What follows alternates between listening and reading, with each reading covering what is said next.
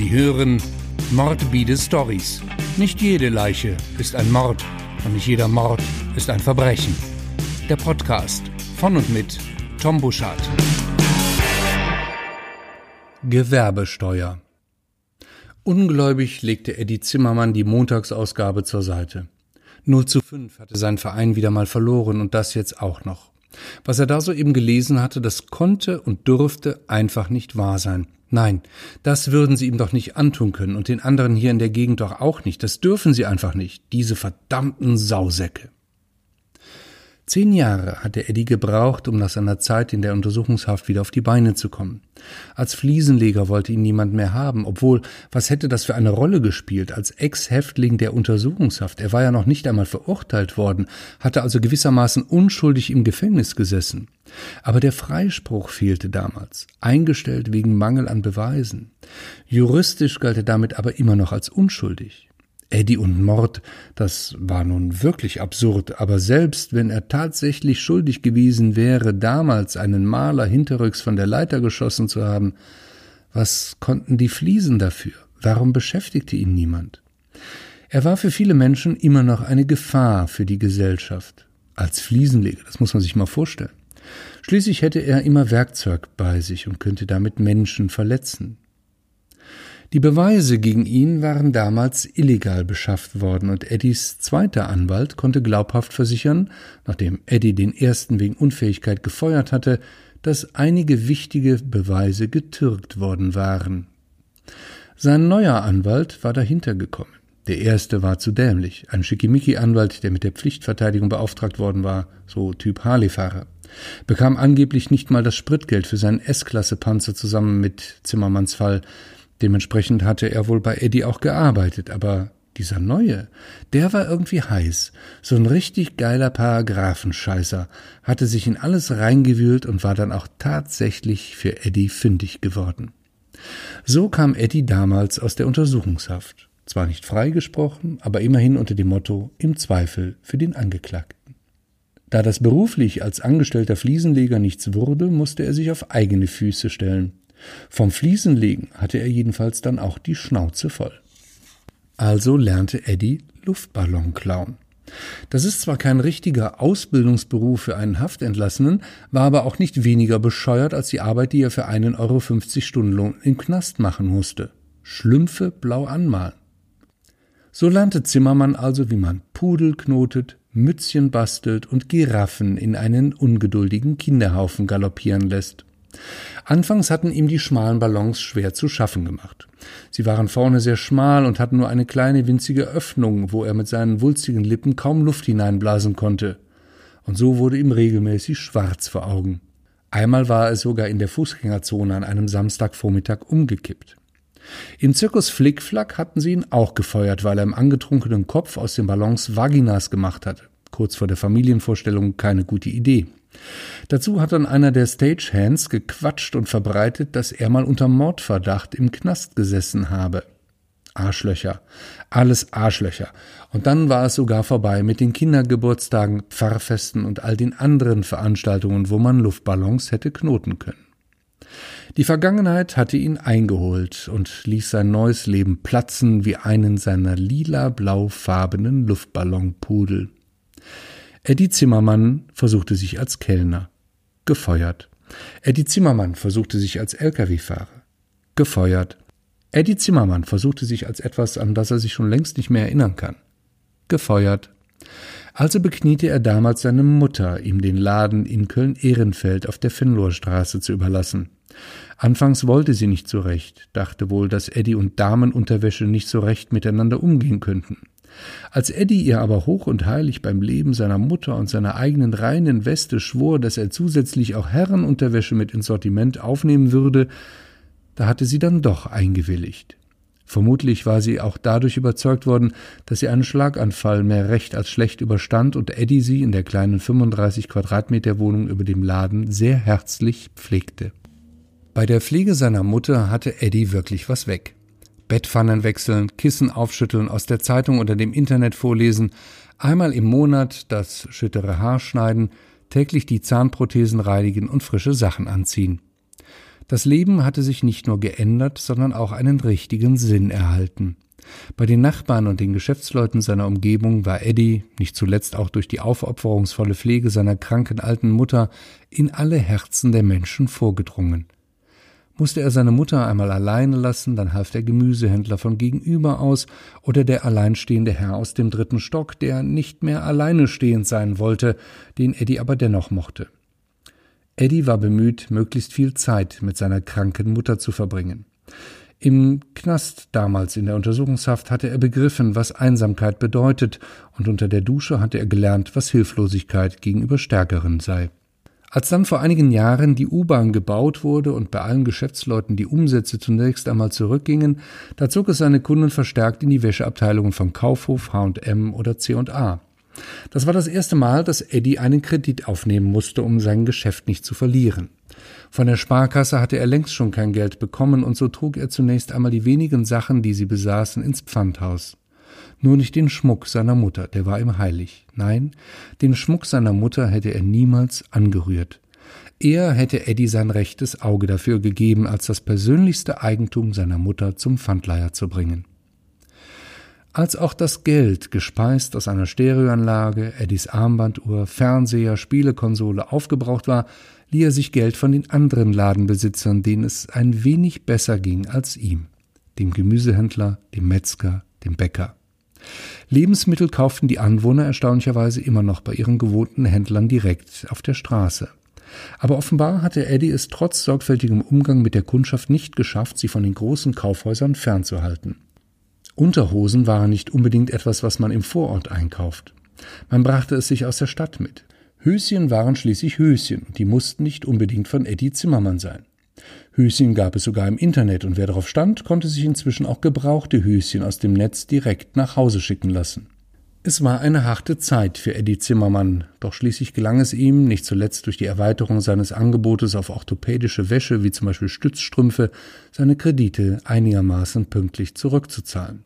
Darüber hinaus hatte sich sein Damensortiment mit den etwas größeren Konfektionsgrößen bei einigen Transen aus der Gegend herumgesprochen, die in kleinen Wohnungen seines Blocks ihr Gewerbe betrieben. Eddie jedenfalls stand von morgens um acht bis abends um acht hinter der Ladentheke. Er verlor seine letzten engeren Freunde, mit denen er ab und zu mal was unternommen hatte. Kino, Abgrölen beim Konzert einer Coverband und ab und zu mal ein Bierchen trinken gehen. Das war jetzt alles vorbei für ihn. Auf der einen Seite verlor er die, auf der anderen Seite wiederum kamen mit den schwarzen Zahlen seines kleinen Ladens auch seine Lebensgeister wieder zurück, und er konnte neuen Mut schöpfen. Nur die Sachen aus dem Pfandhaus bekam er nicht zurück. Die waren inzwischen verkauft und versteigert worden, weil er die Fristen verpasst hatte.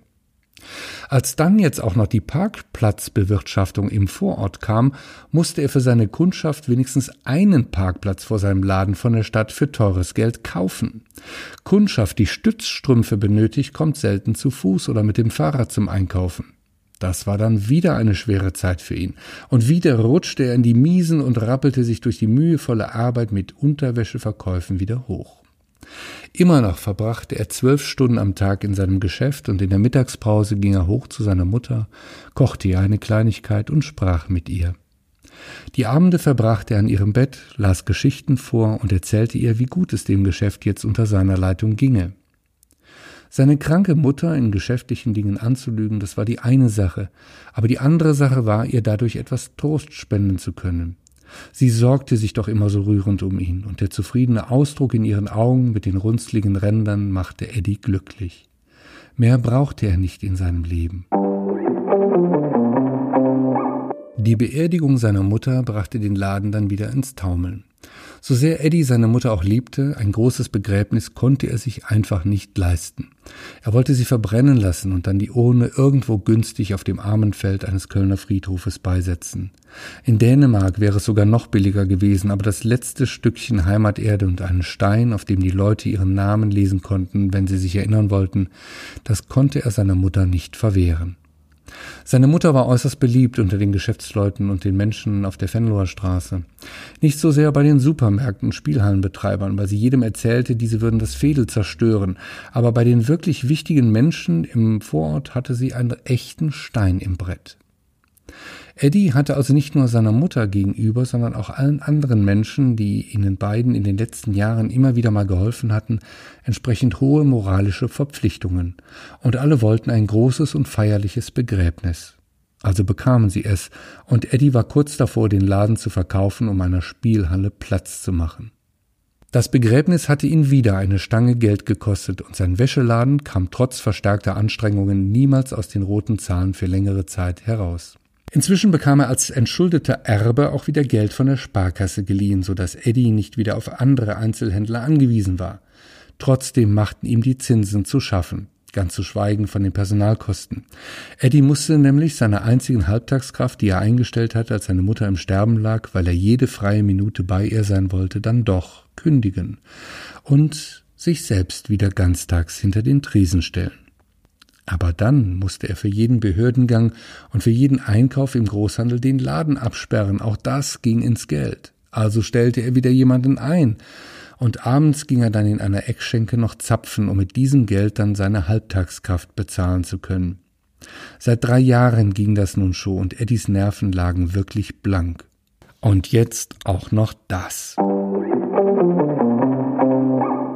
Eddie nahm die Zeitung wieder zur Hand. Er hatte keinen Zweifel mehr daran, was dort geschrieben stand.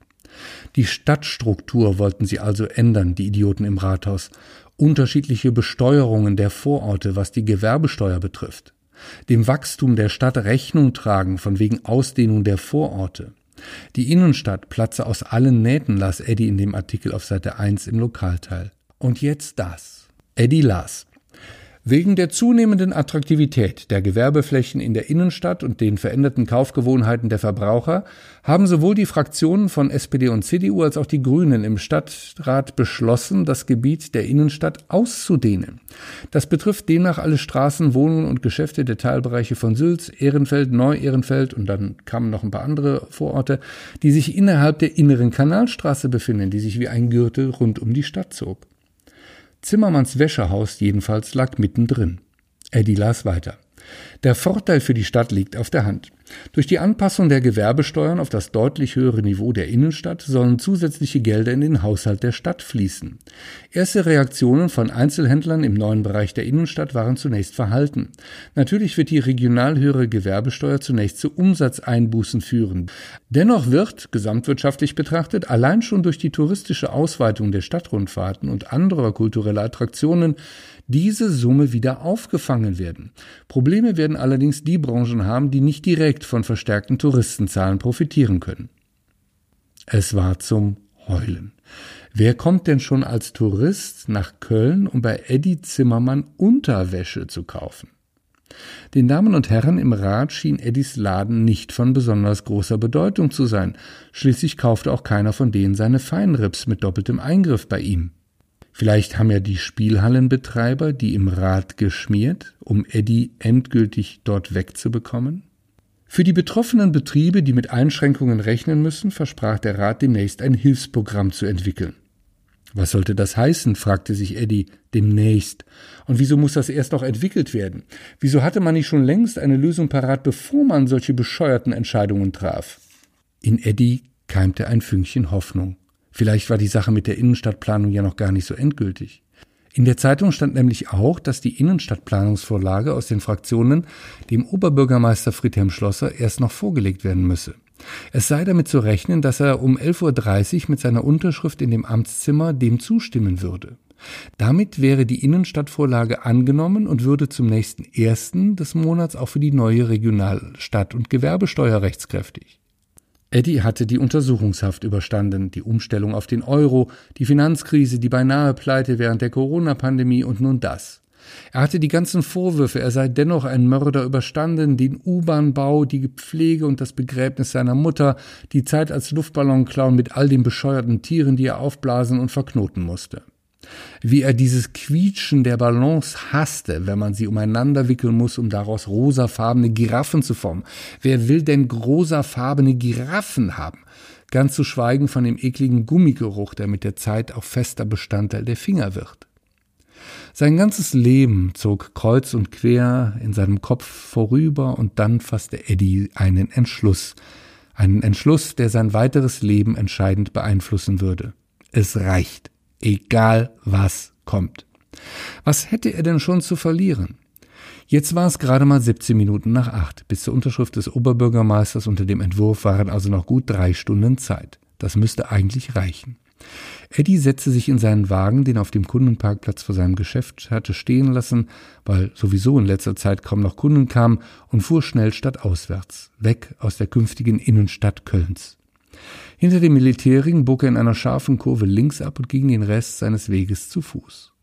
Zwar war um diese Zeit schon der Berufsverkehr unterwegs, aber niemand schien ihn zu beachten, als er zwischen den Bäumen verschwand. Eddie tat so, als müsse er pinkeln und schaute sich dabei vorsichtig um. Als er sicher war, dass ihn niemand beobachtete, holte er unter seiner Jacke den kleinen Klappspaten aus der Bundeswehrzeit hervor. Klong. Als die Spitze des Spatens auf das Metall der kleinen Kiste stieß, sprangen einige Funken hoch. Eddie erschrak und kalte Schauer liefen ihm über den Rücken. Gut 16 Jahre war es jetzt her, dass er zum letzten Mal an dieser Stelle gewesen war. Die Kiste war schon leicht angerostet und verdreckt. Die Naht aus Silikon, mit der Eddie den Deckel wasser- und wetterfest versiegelt hatte, war aber unversehrt. Die Mühe, ein Schloss anzubringen, hatte er sich damals gespart. Wer sollte auch als Fremder eine Kiste, die er ausgraben muss, ausgerechnet wegen eines Vorhängeschlosses, nicht öffnen? Jetzt, wo die Zeit für ihn knapp wurde, erleichterte es ihm die Arbeit. Eddie fingerte das Silikon aus der Ritze und schlug den Deckel auf. Nichts. Nichts dran. Völlig unversehrt lag sie vor ihm eine schussfertige P1, die 1987 in der Lüttich-Kaserne verschwunden war. Er entfernte die Sicherung am Fuße des Magazins und das Magazin glitt in seine Hand. Eddie war enttäuscht. Durch die kleinen runden Löcher in dem Magazin konnte er sehen, dass es völlig leer war. Eddie schob den Schlitten der Waffe zurück. Er strahlte über das ganze Gesicht wie eines der Kinder, denen er die Luftballons verknotet hatte, als er noch der Clown war. Ein Schuss war ihm geblieben, nach all den Jahren, ein einziger Schuss. Eddie prüfte die Waffe auf ihre Funktionsfähigkeit. Jetzt zahlte es sich aus, dass er bei der Bundeswehr mit Schusswaffen immer so sorgfältig umgegangen war. Alles bestens. Eddie schob seine letzte Patrone vorsichtig auf das Magazin, steckte es in die Pistole und lud durch. Gesichert schob er die Waffe unter sein kariertes Hemd. Es war ziemlich viel Verkehr und Eddie wurde langsam nervös. Gegen kurz nach elf stellte er seinen Wagen vor dem Rathaus ab. Es wurde wieder mal geheiratet und so war seine Chance auf eine Knolle etwas geringer als sonst. Und selbst wenn er eine bekommen hätte, würde es darauf noch ankommen heute? Zumindest nicht mehr ab 11.31 Uhr. Eddie ging zügig, aber kontrollierten Schrittes ins Rathaus, orientierte sich an den Wegweisern und wollte gerade weitergehen, als er von den beiden Pförtnern abgefangen wurde. Scheiße. Die Zeit läuft davon und er hat nur eine einzige Patrone. Wo wollen Sie denn hin so eilig? Lügen konnte er schlecht, dazu fehlte ihm die Zeit, also sagte er die Wahrheit. Was wollen Sie denn beim Oberbürgermeister? Naja, das könnt ihr euch doch wohl denken, wegen der Scheiße mit der Innenstadterweiterung. Das können Sie mit mir nicht machen, nicht mit Eddie Zimmermann. So was Blödes. Jetzt hatte er sogar seinen Namen gesagt. Aber was soll's. 11.25 Uhr und er war noch immer nicht beim Oberbürgermeister. Der Ton der beiden Pförtner wurde deutlich freundlicher und fast schon belustigt. Ja, wenn das so ist, Sie wollen zum Schlösser. Da sehen Sie die Wegweiser, da gehen Sie lang. Im Vorzimmer ist jetzt niemand, aber wir sagen dem OB direkt Bescheid, dass Sie kommen. Damit der noch da ist, schließlich ist er gleich Mittag und Sie sind der Einzige, der wegen dieser Sache hier ins Rathaus kommt. Eddie hastete Richtung Oberbürgermeister. Pünktlich um 11.29 Uhr stieß er die Tür zu Schlössers Büro auf, dass die Angeln nur so ächzten. Sie müssen Eddie Zimmermann sein, begrüßte ihn der erste Bürger der Stadt, den Telefonhörer noch in der Hand und den Pförtner immer noch in der Leitung. Während Schlösser sprach, hatte Eddie die Pistole unter seinem Hemd hervorgeholt. Schlössers Miene wandelte sich von Fröhlichkeit über Erstaunen angesichts Eddies Waffe bis hin zu blankem Entsetzen, als er bemerkte, dass Eddie seinen Zeigefinger am Abzug zu krümmen begann. Eddie hätte nicht sagen können, was er zuerst wahrgenommen hatte, den Knall oder aber diesen wunderschönen optischen Effekt, den er beobachten konnte, wie das Geschoss mit seinen neun Millimetern im rechten Auge des Oberbürgermeisters verschwand, an der Innenseite der Schädeldecke noch eine kleine Kurve zog wie ein Ballonpudel und dann eine Öffnung verursachte, so dass aus dem Hinterkopf hervorspritzendes Blut und Oberbürgermeistergehirn ein abstraktes Muster an der Wand hinter dem Schreibtisch ermöglichte. Das war Bruchteile von Sekunden vorher so noch nicht dagewesen. Kling. Die leere Patronenhülse fiel auf den Boden. Eddie sog den Geruch von Schwarzpulver in seinen Lungen auf, während der Oberbürgermeister vornüber auf seinem Schreibtisch aufschlug. Klatsch. Punkt 11.30 Uhr. Die Vorlage zur Innenstadterweiterung unter steuerlichen Gesichtspunkten und zu Lasten von Eddies Unterwäschegeschäft verschwand unter dem blutenden Schädel des Oberbürgermeisters, aber er hatte noch nicht unterschrieben. Eddies rechte Hand ließ die leere Waffe zu Boden fallen. Tock. Eddie fühlte sich fantastisch. Eine Patrone, ein Oberbürgermeister, ein Schuss. Das hatte gesessen. Erst jetzt nahm Eddie den Rest des Zimmers wahr, der ihm zuvor bei aller Eile und Hektik verborgen geblieben war. Er war nämlich mit dem Oberbürgermeister nicht alleine. Zu seiner Rechten blickte Eddie direkt in das Objektiv einer laufenden RTL-Kamera. Die Reporterin sah aus, als müsse sie sich jeden Augenblick übergeben. Das Transparent hinter dem Stuhl des Oberbürgermeisters mit der Aufschrift Handelskammer und Stadt Köln wünschen April, April hätte er eigentlich beim Betreten des Büros sehen müssen.